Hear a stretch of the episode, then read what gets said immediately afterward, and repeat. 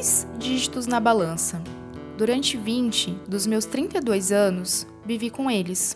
Sim, vivi. Embora muitos olhares que me lançaram ao longo dessas duas décadas tentassem me dizer o contrário. Julgamentos, descrédito. Tem um rosto tão bonito, por que não emagrece? É tão inteligente, só falta emagrecer, né? Dietas infinitas. De manhã, três bolachas de água e sal.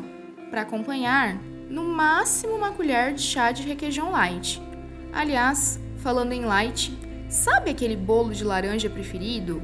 Que o cheiro você sentia invadir a casa chegando da escola, momento em que a sua avó lhe esperava para preparar a calda enquanto lhe contava histórias? Esquece, menina, muito açúcar.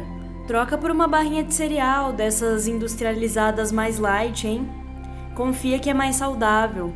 Esses milhares de aditivos na composição que você nunca ouviu falar, finge que é comida. De tarde, repete o café da manhã. Três bolachas de água e sal, e só. À noite, repete também, mas só se tiver fome. Faz um esforço. Tem certeza que é fome mesmo? Toma um copo d'água antes de dormir. Isso passa. Restrição, compulsão, gastrite, úlcera, dor, menos vida. Nossa, como emagreceu! Ficou linda! Dor, menos vida. Quantos quilos você perdeu? Me passa a receita. Dor, menos vida. Que força de vontade! Tá de parabéns. Dor, menos vida. Passou o dia de cama? O importante é que tá vestindo 38. Você deveria estar tá feliz. Não conseguiu comer nada hoje? Só o meprazol? Mas tá vestindo 38, né? Quem sabe chega no 36? Foco? Não se reconhece nesse corpo? Cabelo caindo, unhas quebrando, desmaiou no banho? Ai, você deveria agradecer que tá vestindo 38. A colonização das corpas gordas mata de muitas formas. Mina suas forças. Afinal, como ter energia se não tem comida? Te faz não querer sair de casa para fugir de violências que vão desde comentários preconceituosos à falta de acessibilidade. Será que passa na catraca? Aos poucos, você deixa de existir ainda em vida. A gordofobia mata todos os dias, enquanto a indústria do emagrecimento ganha mais dinheiro. Mas como disse Simone Maser, que vocês já ouviram aqui no que elas pensam, existe vida fora do padrão. Se ainda não ouviu, corre lá, depois desse episódio, ele é o extra, entre o 114 e o 115. E foi numa sexta-feira ensolarada, mas com vento gelado, no dia 8 de dezembro de 2023, que encontramos Malu Jimenez e Bruna Mendrone na UEL para a roda de conversa Basta de Gordofobia, Lute como uma Gorda. A Malu é filósofa, pós-doutoranda na Universidade Federal do Rio de Janeiro, coordenadora do Grupo de Estudos Transdisciplinares das Corporalidades Gordas no Brasil, professora do mestrado em Comunicação da UEL. Malu sorri com os olhos sem parar e tem uma das escutas mais atentas que a gente já teve o privilégio de topar. A Bruna é mestranda em Psicologia na UEL, idealizadora do Descategorizando, que tem o propósito de desconstruir o imaginário que temos de categorizar vivências e subjetividades amante de comédias românticas e massas. Com suas frases certas, sem muitas vírgulas, ela te vira de cabeça para baixo. Artesãs de uma ciência encarnada que não economiza nos afetos e, portanto, esbanja sentidos, Malu e Bru têm se dedicado a compreender a construção e consequências da gordofobia, a estigmatização, sobretudo de mulheres, entre outras violências, de múltiplas formas, tentam excluir corpas gordas do cotidiano. Para nossa sorte, o encontro se estendeu para tarde no lançamento do livro de Malu, Lute como uma Gorda, na Olga, a livraria da cidade, seguida da gravação desse episódio. Ainda estivemos juntos na banca performance de Bruna Zani no sábado pela manhã, dia 9, no Ibirá das Artes.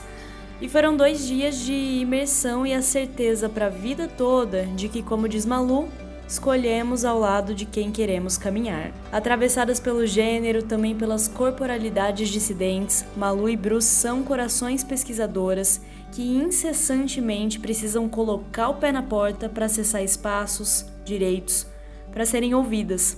E aqui você acompanha elas falarem sobre resistência, feminismo gordo, indústria do emagrecimento, entre outros assuntos. Malu e Bru, muito obrigada pelas imensuráveis partilhas.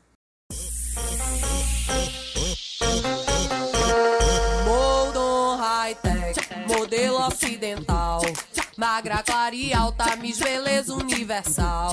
É ditadura ar, quanto opressão.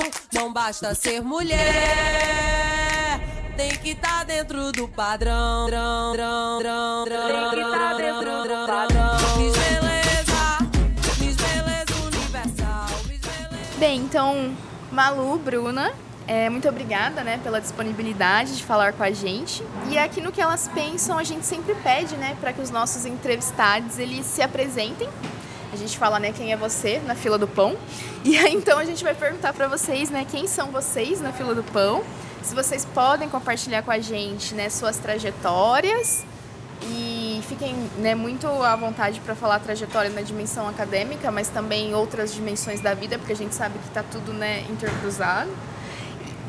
E também é, como que vocês chegam né, nessa, nesses campos de pesquisa sobre gordofobia e, e estigmatiza estigmatização, principalmente né, dos corpos, das corpos de mulheres gordas. Bom, prazer, meu nome é Bruna, é, sou psicóloga, faz uns dois anos, estou no mestrado de psicologia agora, terminando o primeiro ano, pesquisando sobre mulheres gordas, na verdade, especificamente, e os relacionamentos amorosos envolvidos nisso, e a representação midiática envolvida nisso, e o quanto tudo isso se influencia uma coisa a outra. Quem sou eu na fila do pão? Eu sou a pessoa que está lá atrás, porque eu, sei, eu chego atrasada em absolutamente tudo. Mas, fora isso, é... sou capricorniana, eu sou amante de viagens, amante de praia, amante de comédia romântica. e eu acho que é mais ou menos isso, e, e eu acho que é nisso que eu entro na minha pesquisa. É, eu queria algo que relacionasse coisas sobre mim, porque desde o começo eu não sabia muito bem ainda como que isso funcionava, mas desde o princípio eu queria que a minha pesquisa dissesse sobre mim, porque eu acho que existem várias outras coisas imensamente importantes de serem pesquisadas. Pensava em muito sobre, enfim, falar talvez sobre o racismo, sobre luta de classes, mas eu fiquei, que lugar que eu tenho nisso? Né? O que, que eu posso contribuir? E a pesquisa sobre o corpo gordo veio justamente nisso. Nesse lugar eu posso falar. A partir de o interesse em pesquisar que eu comecei a me denominar uma mulher gorda, então isso foi extremamente importante na minha trajetória. É... E eu acho que é isso. Eu cheguei na minha pesquisa justamente nesse processo de autoconhecimento e entendendo que muitas das mulheres é, ao meu redor e até em relatos de internet sentiam a mesma coisa que eu sentia, que era a estigmatização, que era o preconceito na família, que era é, falas, escutar falas gordofóbicas, que era se sentir fora, não se sentir pertencente. É, então acho que é um pouco sobre isso. Bom, eu sou Malu Jimenez, eu estudo as corporalidades gordas desde 2014. Eu fiz um mestrado estudando a relação entre patroas empregadas domésticas através da alimentação, e foi nessa pesquisa que eu comecei a perceber o horror que as mulheres tinham à gordura, e todo o foco que existia no emagrecimento, nessa organização entre elas, é, nas escolhas da atividade física, da alimentação, da maquiagem, da roupa. E aí eu, como uma mulher gorda, saquei isso, pensei, tem alguma coisa errada aí, porque isso está muito forte. Essa sensação transbordou minha pesquisa e comecei a perceber que nos lugares onde eu ia, na sala dos professores, no ponto de ônibus, as mulheres estavam falando de emagrecimento. Eu também passei a maior parte da minha vida focada em emagrecer. Então eu comecei a pensar é, que existia um fenômeno aí, eu não sabia nomear, mas eu comecei a pesquisar aqui. Infelizmente a gente ainda não ouvia falar, não que hoje a gente ouça muito, mas naquela época muito menos. E aí eu começo a pesquisar na gringa e aí eu descubro que tem uma galera gorda, na maioria mulheres, feministas, professoras, pesquisadoras de universidade, pesquisando as corporalidades gordas no mundo. E aí eu me encontrei, né? Falei, nossa. E nos estudos que eu começo a pesquisar, eu me deparo com o conceito de gordofobia, que aí vai mudar completamente quem eu sou hoje, o que eu penso e eu, Malu, como pesquisadora. Aí eu proponho um doutorado, passo no doutorado, estudos de cultura contemporânea na comunicação e artes, e escrevi a tese Lute como uma gorda, né? Que é uma tese autoetnográfica, então eu parto do meu corpo para falar de outras corpas através de depoimentos, de filosofia, de sociologia, de estudos da cultura, para denunciar, né, como que essas corporalidades são tratadas na nossa sociedade, todas as violências que a gente passa, né? como é importante, necessário e urgente a gente falar de gordofobia. Então, eu na fila do pão sou aquela inconformada com as coisas, que estou que querendo sempre modificar, né? Estou querendo sempre ter um outro olhar, me sentir um pouco mais confortável e preocupada com uma transformação social também naquilo que eu faço, né? Eu não me vejo separada da pesquisa e do mundo acadêmico, porque não existe essa separação, né? Isso é uma falácia. Então a minha vida ela é misturada com isso. É, eu venho dedicando a minha vida a esses estudos, mas eu também faz parte das redes que eu vou construindo. Por exemplo, a Bruna, a Bruna que vocês estão vendo aqui agora já faz parte da minha rede, né? Uma pesquisadora incrível. E a gente vai estar junto aí agora, seguindo é, de mãos dadas e não vai ser só uma rede de pesquisa, né? Uma rede de mulheres, uma rede de amizade.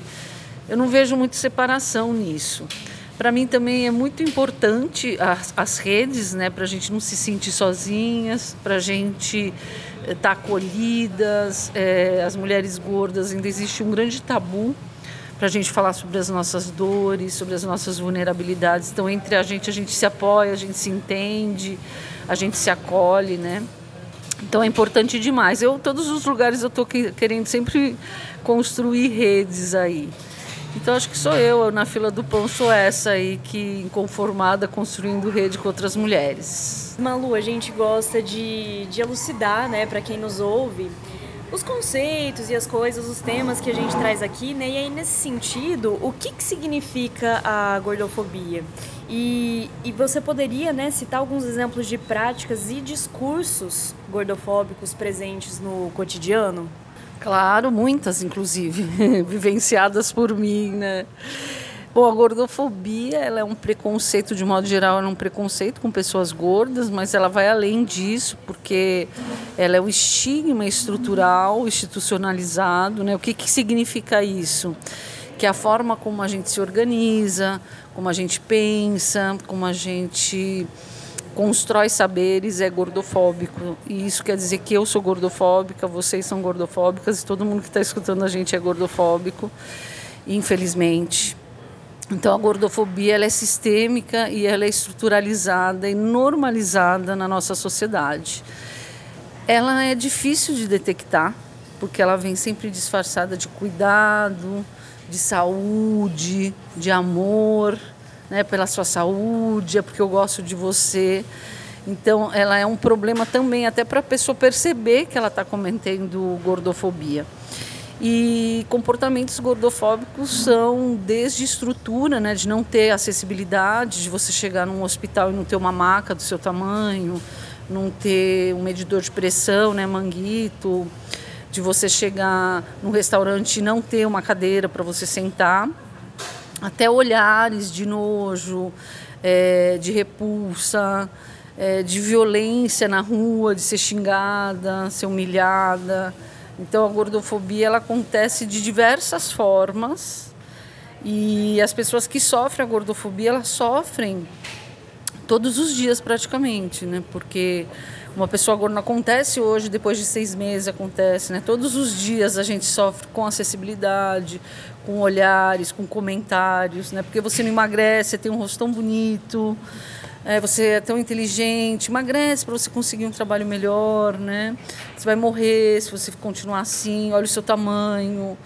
É uma ideia errada, equivocada do que as coisas, que a gente precisa caber nas coisas e não as coisas na gente, né? É, as, as coisas que precisam caber na gente, não a gente nas coisas. Como é que não tem cadeira para pessoas gordas se nós somos 60% da população? Então, a gordofobia ela está, inclusive, dentro das universidades, quando associam toda pessoa gorda a uma pessoa preguiçosa, uma pessoa que não come bem, né? Tem um julgamento moral aí, a gordofobia. Então, acho que é mais ou menos isso. É, eu acho que, com certeza, a gordofobia é muito sobre tudo que isso que a Malu falou, mas eu vejo um pouquinho mais nas entrelinhas também, de gordofobias veladas, no sentido de. É, teve um dia que eu estava escrevendo meu projeto para poder passar no mestrado e eu trabalhava numa agência de comunicação. Aí eu virei e falei assim: eu vou escrever quantas vezes, quantos comentários eu escuto gordofóbicos no dia. No dia deu 10. No sentido de é, ai, eu vou pra academia porque Deus me livre de ficar gorda. Meu Deus, meu corpo da praia. É, ai, não sei o que, não vou comer porque, nossa, os quilos. Às vezes não é nem direcionado à pessoa, mas a pessoa estando ali no, no, no local se sente da mesma forma. É, eu acho que em comentários puxando mais pro meu peixe no sentido dos relacionamentos amorosos. É, ah, não fico com pessoas gordas por preferência. Não gosto muito. Extremamente gordofóbico o comentário. De classificar todas as pessoas gordas num, numa caixinha só. Não é sobre a pessoa, né? É sobre o horror à, à gordura. E eu acho que é isso. Bem, gente, nesse sentido, né, no imaginário social, parece que quando a gente usa é, a palavra gorda para a gente se referir a qualquer pessoa, mas sobretudo a mulheres, a gente tem esse termo tomado muitas vezes como uma ofensa, né, num tom completamente depreciativo, né? E, e aí se emprega, né, termos como, por exemplo, obesa, né, fofinha, cheinha, é, como que vocês enxergam que esses eufemismos, que também são formas de violência, né, prejudicam o reconhecimento e as lutas por direitos, sobretudo, né, de, de pessoas gordas? No comecinho da minha dissertação, que ainda está em construção, ela está demorando para nascer, mas um dia ela vai nascer, é, eu falo exatamente isso, essa, essa é a primeira frase, tipo, fofinha, é, gordinha, sempre no diminutivo, foi usado para me denominar muitas vezes e, disfarçar isso de tipo, não, você não é gorda, calma, fofinha, gordinha. É, a partir do momento que eu me permiti me denominar uma mulher gorda, eu consegui reconhecer todas as violências que foram ano após ano é, direcionadas ao meu corpo. Então, antes disso, acho que agora talvez no ativismo, Antes disso, era uma culpabilização muito grande do meu corpo e da minha experiência e do porquê eu não emagreço. A partir do momento que chega num ativismo, não, mulheres gordas, é, isso vai muito mais de encontro com a estrutura e eu acho isso muito potente e perigoso para a estrutura. A partir do momento que denomina, a gente consegue reconhecer todas as violências né, direcionadas ao corpo gordo. Então isso é muito potente e é por isso que muitas pessoas no ativismo fazem questão de denominar e demarcar. Mas aí a Malu pode falar muito melhor sobre isso do que eu. Até parece melhor. eu acho importante a gente falar que a, é, a gente precisa rever a palavra gorda, por que, que a gente associa gordo a coisa ruim e magra a coisas boas, né? Então, quando eu quero xingar alguém, eu falo gorda, e quando eu quero elogiar, eu falo, nossa, como você emagreceu, né? Como um elogio. Então, entender que a palavra gorda é apenas um adjetivo e que a gente, quando a gente usa essa palavra, a gente está ressignificando ela e mostrando para as pessoas que isso não tem problema nenhum em ser gorda, a gente modifica também o pensamento. Porque imagina uma criança desde pequena escutar que gorda é uma, um xingamento algo ruim. A gente cresce aprendendo isso. Né? Então, quando a criança ela ouve que gordo é ruim, que gordo é um xingamento, o que, que ela faz? Ela criou esse horror à gordura e às pessoas gordas, né? Agora, quando ela aprende desde o começo que é apenas um adjetivo, como magra e está tudo bem em ser gorda, é uma outra relação com as pessoas gordas que essa criança vai, vai se relacionar. A palavra pessoa obesa, para nós ativistas gordos e pesquisadores do corpo gordo, é uma violência porque a gente está falando de uma doença. Então, chamar uma pessoa por o nome de uma violência, quer dizer, de uma doença que é a violência, né? Não é muito legal. Eu não conheço nenhuma outra doença que vire o nome de uma pessoa. Ninguém chama pessoa diabética, pessoa com câncer, né? Por que, que as pessoas gordas precisam ser chamadas por um nome de uma doença? Então é violento, a gente não gosta, a gente questiona isso e a gente prefere ser chamada do que a gente é, que são pessoas gordas. Então ressignificar isso também é político, essa palavra gorda, né? Então, mais ou menos por aí. A Bruna fez uma apresentação no Entretons, o grupo de pesquisa, né, que a gente participa, que a gente sempre menciona aqui, né, eu e Fran. Um beijo, Entretons. E, e lá a Bruna falou, né, sobre a sua pesquisa, que está em construção, inclusive, né? E, e Bruna, você mencionou a dificuldade de que o tema da gordofobia seja visto como campo de pesquisa, e a Malu também fala sobre isso, né? É, e nesse sentido, você poderia comentar aqui com a gente quais que são as principais dificuldades que você tem notado nesse processo? Só uma pergunta difícil hoje. É... Deixa, deixa eu pensar. São várias dificuldades, na verdade. Eu acho que umas das que eu enfrentei tem justamente relação com a pergunta anterior.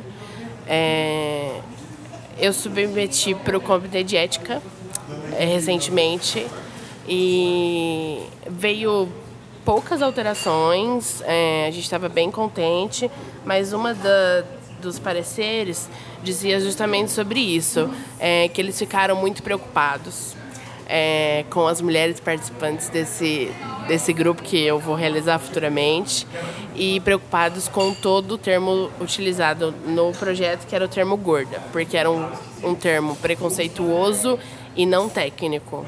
Se não me engano, é exatamente isso que veio aparecer. É, no momento, assim, eu desabei, mandei mensagem para minha orientadora. Um beijo, minha orientadora, eu te amo, Flávia. É... mandei mensagem para minha orientadora perguntando o que, que a gente faria, se a gente se adequaria, né? Porque eu nunca tinha passado por isso antes. Chorei a noite inteira. Aí ela mandou uma mensagem falando o seguinte: a gente não vai se adequar. Ponto. Aí recorremos e voltou aprovado. Então acho que sempre vai existir dificuldade no sentido de que eu sou da psicologia e a psicologia hoje ainda é um saber muito biomédico, como vários outros saberes. É, então, dentro da psicologia, vai ter esses discursos voltados, vai ter esse, essa lente vendo todos os sujeitos, e lutar contra isso é muito essencial, porque, como Malu diz brilhantemente no livro dela, pessoas não estão morrendo de obesidade, seja o que for. Pessoas estão morrendo de gordofobia, no sentido de falta de acesso, falta de medicamento, falta de tratamento digno para as pessoas que procuram. É, então eu acho que existem várias dificuldades sim, e até de ser categorizado como uma pesquisa em si, é, ouvi que. É, enfim, ouvi de, de uma professora que falou assim: ah, ok, tudo bem, é importante, mas todas as pessoas têm inseguranças, por que, que as pessoas gordas? Então, é uma resistência muito grande ainda, mesmo sendo um assunto tão debatido, não, não suficiente ainda, existe muita resistência. E o que eu aprendi no estudo é com quem que a gente quer andar. E eu acho que isso é essencial. Aprendi isso muito no Seca, no Entre Tons, que é com quem que a gente quer andar e é isso. E é assim que a gente vai debater. A gente tem que, igual eu estava falando, né? A gordofobia ela é estrutural e ela está dentro da academia com muita força. E quando a gente fala dos estudos do corpo gordo, a gente está rompendo um paradigma. E quando a gente rompe paradigmas, existe uma resistência muito grande mesmo ao novo, à revisão, né? Existe uma falta de entendimento forte de filosofia da ciência, que ciência não é algo é, é, fixo que não se transforma, que não precisa ser revisto. Na verdade, se a gente der uma olhada na história do discurso biomédico, da medicina, a gente vai ver várias atrocidades. E quem muda isso são os movimentos sociais, são os ativismos, que é o que nós do ativismo gordo estamos fazendo, né? As nossas pesquisas elas são ativistas, elas são pesquisas que denunciam essa violência. E para mim, toda ciência que não pode ser revista não é ciência, é violência. Então, isso da Flávia ter falado, não, nós não vamos se adequar, porque é, é disso que a gente está falando, né? Nós estamos rompendo um paradigma, nós estamos entrando com o ativismo para mostrar para essas pessoas que não entenderam ainda isso do que é que a gente está falando. Então, tem muita resistência, mas nós estamos entrando. Né? Tem um congresso da Pesquisa Gordo ano passado, com mais de 200 inscrições e 70 trabalhos apresentados, mostra isso. Que tem gente no Brasil todo, dentro de universidade pública, querendo estudar, estudando e construindo conhecimentos sobre o corpo gordo. Então, não tem mais volta. É, eu acredito, eu sou otimista pra caramba, e até por, pelo que eu faço, né? Senão estaria trabalhando, sei lá, em outra coisa. Eu acredito muito que daqui uns cinco anos, mais ou menos, as pessoas elas vão olhar e falar assim: nossa, como que a gente pode tratar as pessoas gordas desse jeito? Eu tenho certeza. Como foi com outras minorias. Né? Então, é, essa visão né, que a gente tem que ver, e por isso aquilo que eu falei das, da construção das redes, que é muito importante, né? que as pesquisadoras estejam juntas, se apoiem, é, mostrem quem já está mais lá na frente para quem está chegando, abra esses caminhos, que a gente ocupe, que a gente tenha representatividade dentro das universidades, com pesquisa, professorado, corpo docente, enfim, tudo isso mas ainda tem uma resistência assim, infelizmente. A nossa academia ainda ela é retrógrada e careta, né, gente? Mas nós estamos aí para romper. Sempre vai ter, né? A gente aí rompendo isso e mostrando que saberes eles vão sendo construídos, eles vão chegando e a gente precisa estar aberto para saber do que é que essas pessoas estão falando. E Malu, na sua tese, Lute como uma gorda, gordofobia, resistências e ativismos, né? Você já mencionou ela aqui. Você discute a colonização dos corpos, né, face à magreza, que é tomada como um cânone vigente, né? Você coloca ali nas primeiras linhas. E você aponta entre os reflexos disso a exclusão social, e aí a gente queria te ouvir um pouco mais sobre de quais modos essa normatização da magreza impacta a acessibilidade de pessoas gordas a direitos e pensando especificamente sobre o desenvolvimento de políticas públicas, se você, como que você avalia esse atual cenário? A gente quando fala de gordofobia, a gente está falando que o grupo que mais sofre gordofobia no mundo são mulheres pretas periféricas. Então não tem como a gente falar de gordofobia sem pensar em classe, raça e gênero. Né? Então, é, essas mulheres, a maioria que são mulheres pretas e periféricas, elas têm dificuldade de andar no transporte público, né, de comprar uma roupa, de ser atendida com respeito e dignidade num hospital. Não que as outras mulheres não tenham também, mas é claro que esse grupo vai sofrer muito mais. Então, as políticas públicas são urgentes para esse grupo, né? É, eu acho o ativismo vem avançando nisso. Tem tido discussões em alguns estados de PLs, né, que estão sendo votadas. É, do dia 10 de setembro, Dia Nacional contra a Gordofobia, do ativismo gordo, tem chegado em mais lugares, tem tido um movimento maior. Então, é um caminho a ser percorrido. Acho que a gente já está nesse caminho, mas a gente ainda precisa avançar bastante. E aí, na avaliação de vocês, a discussão sobre gordofobia está incorporada pelos feminismos? Quando a gente fala em feminismo gordo, de quais reivindicações a gente está falando?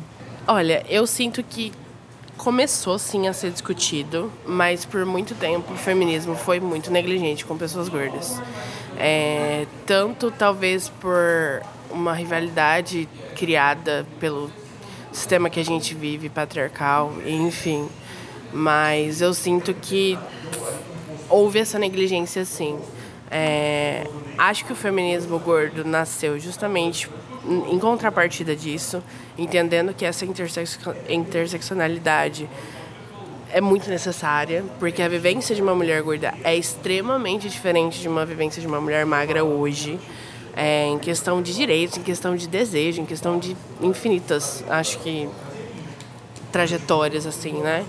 Mas tanto quanto o, a vivência de uma mulher negra, gorda, é completamente diferente de uma mulher magra e negra também.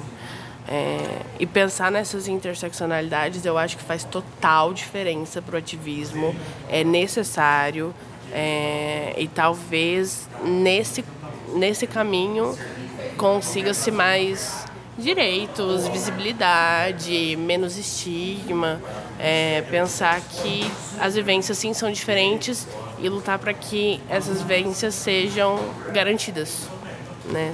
sejam elas quais forem. É, eu não acho que essa pauta está no feminismo, em nenhum feminismo. Infelizmente, as minhas experiências no feminismo, é, eu não vi esse, essa pauta ser discutida. É sempre uma pauta menor, é sempre colocado para depois. É por isso mesmo que a gente chama de feminismo gordo, porque essa pauta para as mulheres gordas, ela é uma pauta importante, necessária e urgente eu tenho escrito algumas coisas sobre o feminismo gordo, vocês derem uma olhada aí, procurar, vai ter alguns textos. E a gente recomenda a sua tese. É, e agora eu vou colocar um verbete na Enciclopédia de Mulheres Filósofas do Brasil, que é Filosofia Gorda. Fui convidada para escrever isso na Enciclopédia de Filósofas Brasileiras. Fiquei bem feliz, né? Então, o feminismo gordo é, é uma é uma realidade onde mulheres gordas já trazem para o seu feminismo esse pauta, essa pauta, né? A gente está falando de muitos feminismos, então você passear pelos feminismos e não ver essa pauta é triste, infelizmente. Então eu vejo hoje mulheres que estão que são ativistas gordas, que estão pesquisando, trazerem para o seu feminismo, para as suas ações, para as suas é, discussões, para as mulheres que lhe rodeiam ali, a pauta na discussão do que é o feminismo gordo, da importância né, de falar sobre o corpo gordo feminino dentro do feminismo, até porque o controle dos corpos é uma pauta central de todos os feminismos. Né? Então eu vejo mais ou menos isso. Eu não vejo que tenha começado, sabe? Eu acho que ainda a gente precisa avançar muito na discussão dentro do feminismo das corporalidades gordas. E Bruna, você já comentou né, sobre essa questão do descrédito que você observa em relação a, aos corpos gordos, né, indistintamente, mas sobretudo né, de mulheres, de corpas, corpas gordas, a ocupar espaços de poder, entre eles a universidade. Né?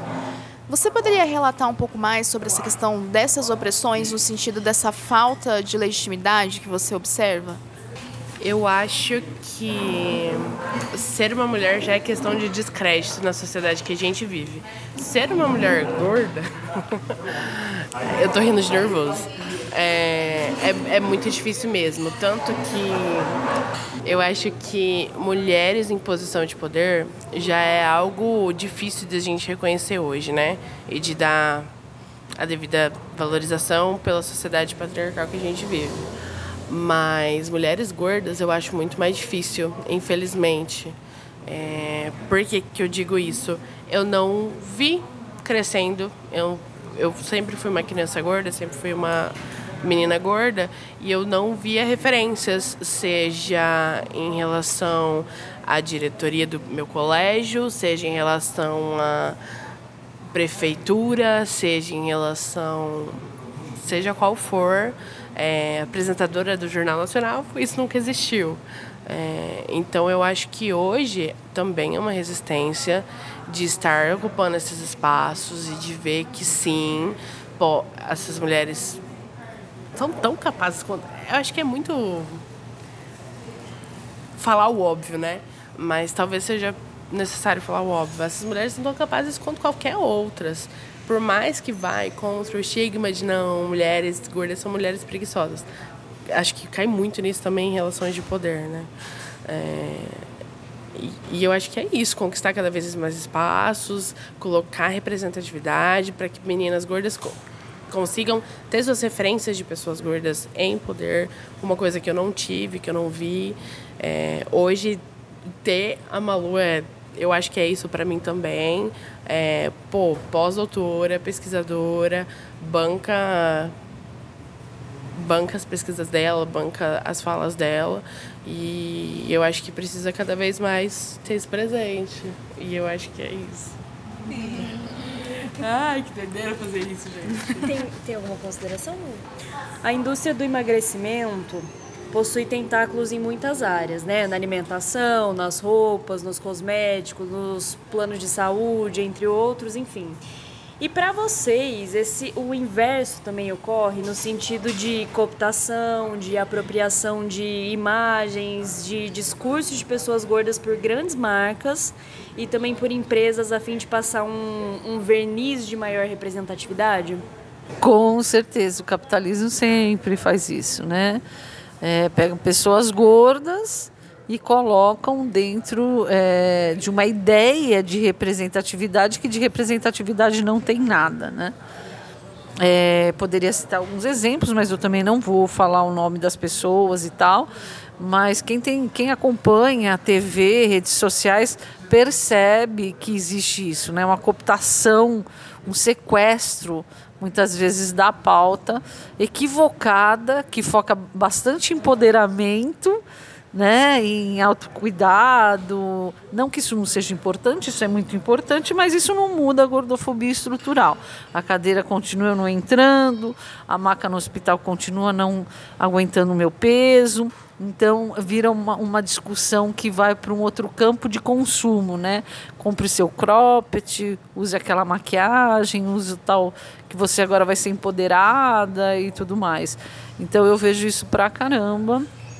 Isso é uma tática né, do capitalismo, né, o liberalismo, do fascismo, para diminuir mesmo essa luta, para confundir, para colocar no mesmo saco. Também tem a confusão muito grande entre body positive e ativismo gordo. Isso é importante falar. Ativismo gordo não é body positive.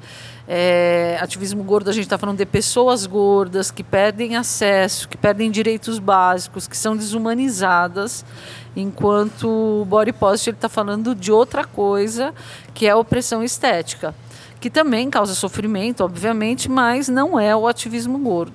Então, quando coloca tudo no mesmo saco, faz isso, né? Que a gente banalize o ativismo e a luta gorda. Tem mais alguma consideração que vocês gostariam de acrescentar? Alguma coisa que a gente não tenha perguntado, que vocês acham importante trazer? Eu queria falar é, se tiver alguma mulher gorda ouvindo a gente, que se identificou com alguma coisa, ou que está em sofrimento, ou que está reconstruindo essa própria, esse próprio olhar para o próprio corpo, né? Que não desista, que se informe mais sobre gordofobia. É, vou falar meu Instagram, Malu Jimenez Underline, Bruna pode falar dela, ponham. É, pra, tem outras pessoas também falando disso, mas não desista, é, construa redes, é, se junte com as pessoas, se informe mais sobre isso e coloque a sua vida um pouco mais confortável do que tanto sofrimento que é a gordofobia.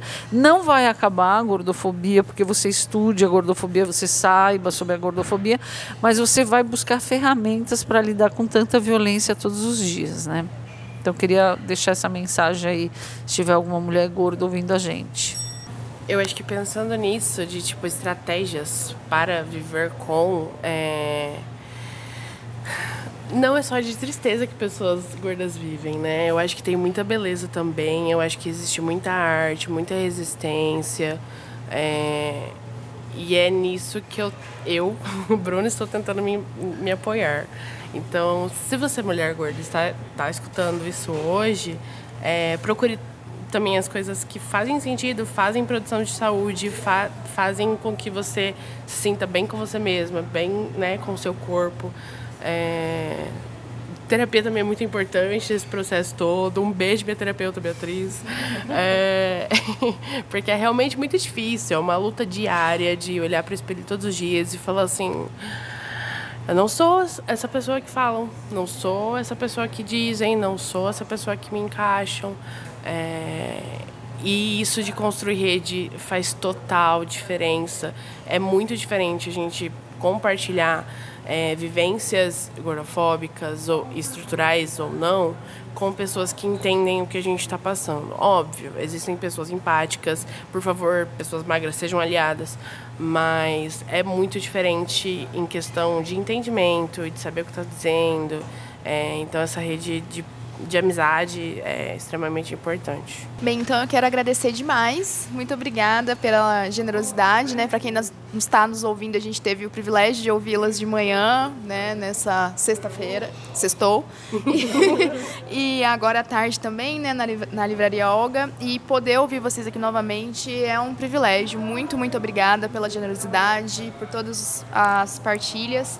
E a gente fica imensamente lisonjeada e feliz. E esperamos nos encontrar mais vezes. Universal, modelo ocidental,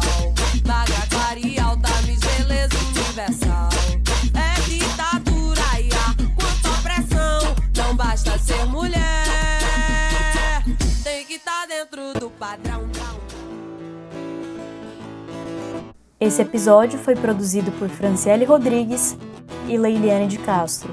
A vinheta de abertura é a música Comida dos Titãs e a arte desse podcast é de Leonardo Pedroso. Neste episódio foi utilizada a música Miss Beleza Universal, criação de Bia Ferreira, interpretada pela Doralice em 2018.